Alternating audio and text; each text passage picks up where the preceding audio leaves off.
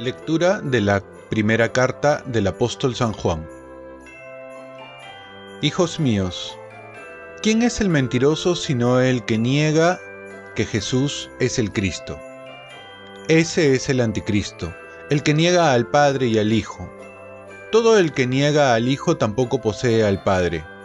Quien confiesa al Hijo posee también al Padre.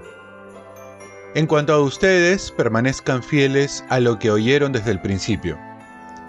Si permanece en ustedes lo que han oído desde el principio, también ustedes permanecen en el Hijo y en el Padre.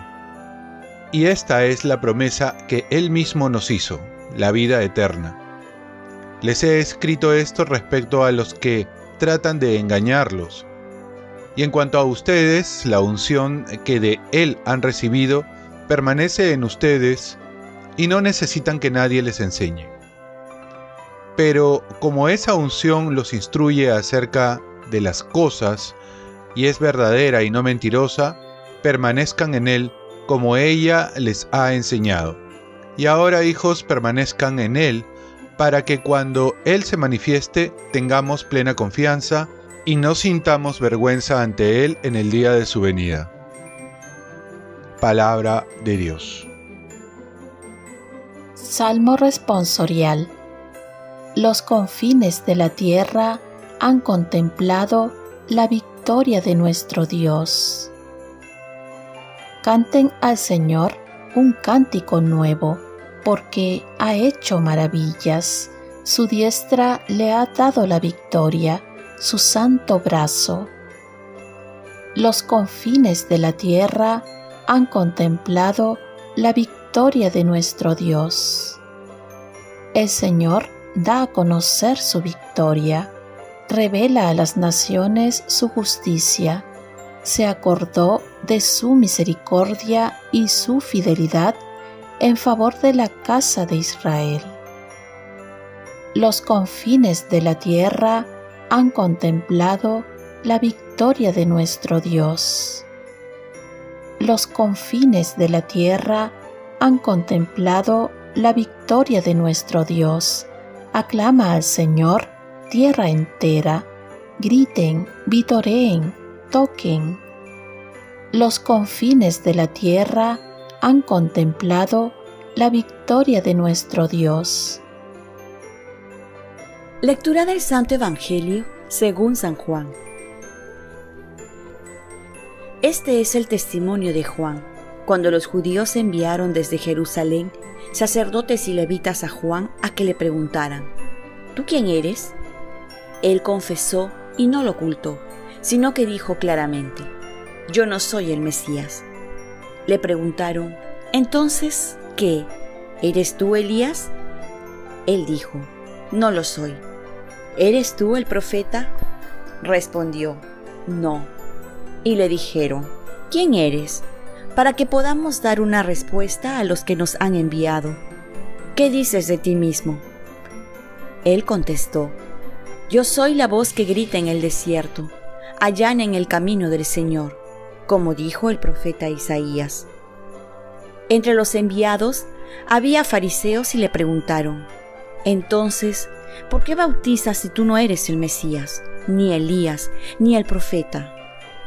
Juan les respondió, yo bautizo con agua, pero en medio de ustedes hay uno que no conocen, que viene detrás de mí, y al que no soy digno de desatar la correa de su sandalia.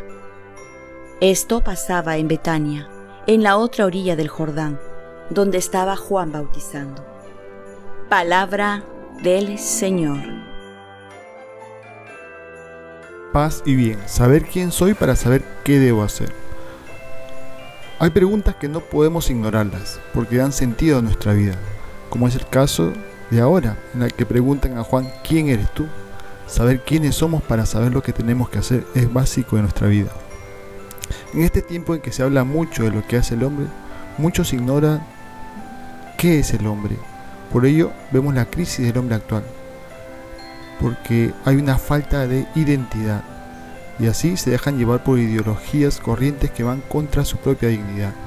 Y la pregunta sigue resonando en los oídos, ¿quién eres? ¿Quién soy? Por ello el Concilio Vaticano II dio una excelente respuesta. el misterio del hombre se descubre en el misterio de Jesús. Es decir, conociendo a Jesús, se va a conocer quién es el verdadero hombre, quién es el ser humano. San Juan sabe que su función es ocupar el lugar que le pertenece al Mesías. Y por ello, aunque muchos lo veían como Mesías, sabe que su lugar es preparar el camino para el Mesías. San Agustín va a decir, San Juan Bautista era la voz y Jesús la palabra. La voz pasa y la palabra permanece. En este tiempo de Navidad nos debe llevar a pensar quiénes somos, como diría el Salmo 8, que es el hombre para que te acuerdes de él. Y entonces debemos saber cuál es nuestra misión, a dónde debemos ir. Y nuestra misión es también preparar el camino para que Jesús venga primero a nuestros corazones y también a los corazones de los que nos rodean. Oremos. Concede, Señor, a tu pueblo perseverancia y firmeza en la fe, y a cuantos confiesan en que tu unigénito eterno contigo, en tu gloria, nació de María Virgen, en la realidad de nuestro cuerpo, líbralos de los males de esta vida y hazle alcanzar las alegrías eternas. Ofrezcamos nuestro día. Dios Padre nuestro, yo te ofrezco toda mi jornada en unión con el corazón de tu Hijo Jesucristo que sigue ofreciéndose a ti en Eucaristía para la salvación del mundo. Que el Espíritu Santo sea mi guía y mi fuerza en este día, para ser testigo de tu amor. Con María, la Madre del Señor y de la Iglesia, te pido por las intenciones del Papa. Con San José Obrero, te encomiendo mi trabajo y mis actividades de hoy, para que se haga en mí tu voluntad. Y la bendición de Dios Todopoderoso, Padre, Hijo y Espíritu Santo, descienda sobre ti. Cuenta con mis oraciones, que yo cuento con las tuyas, y que tengas un santo día.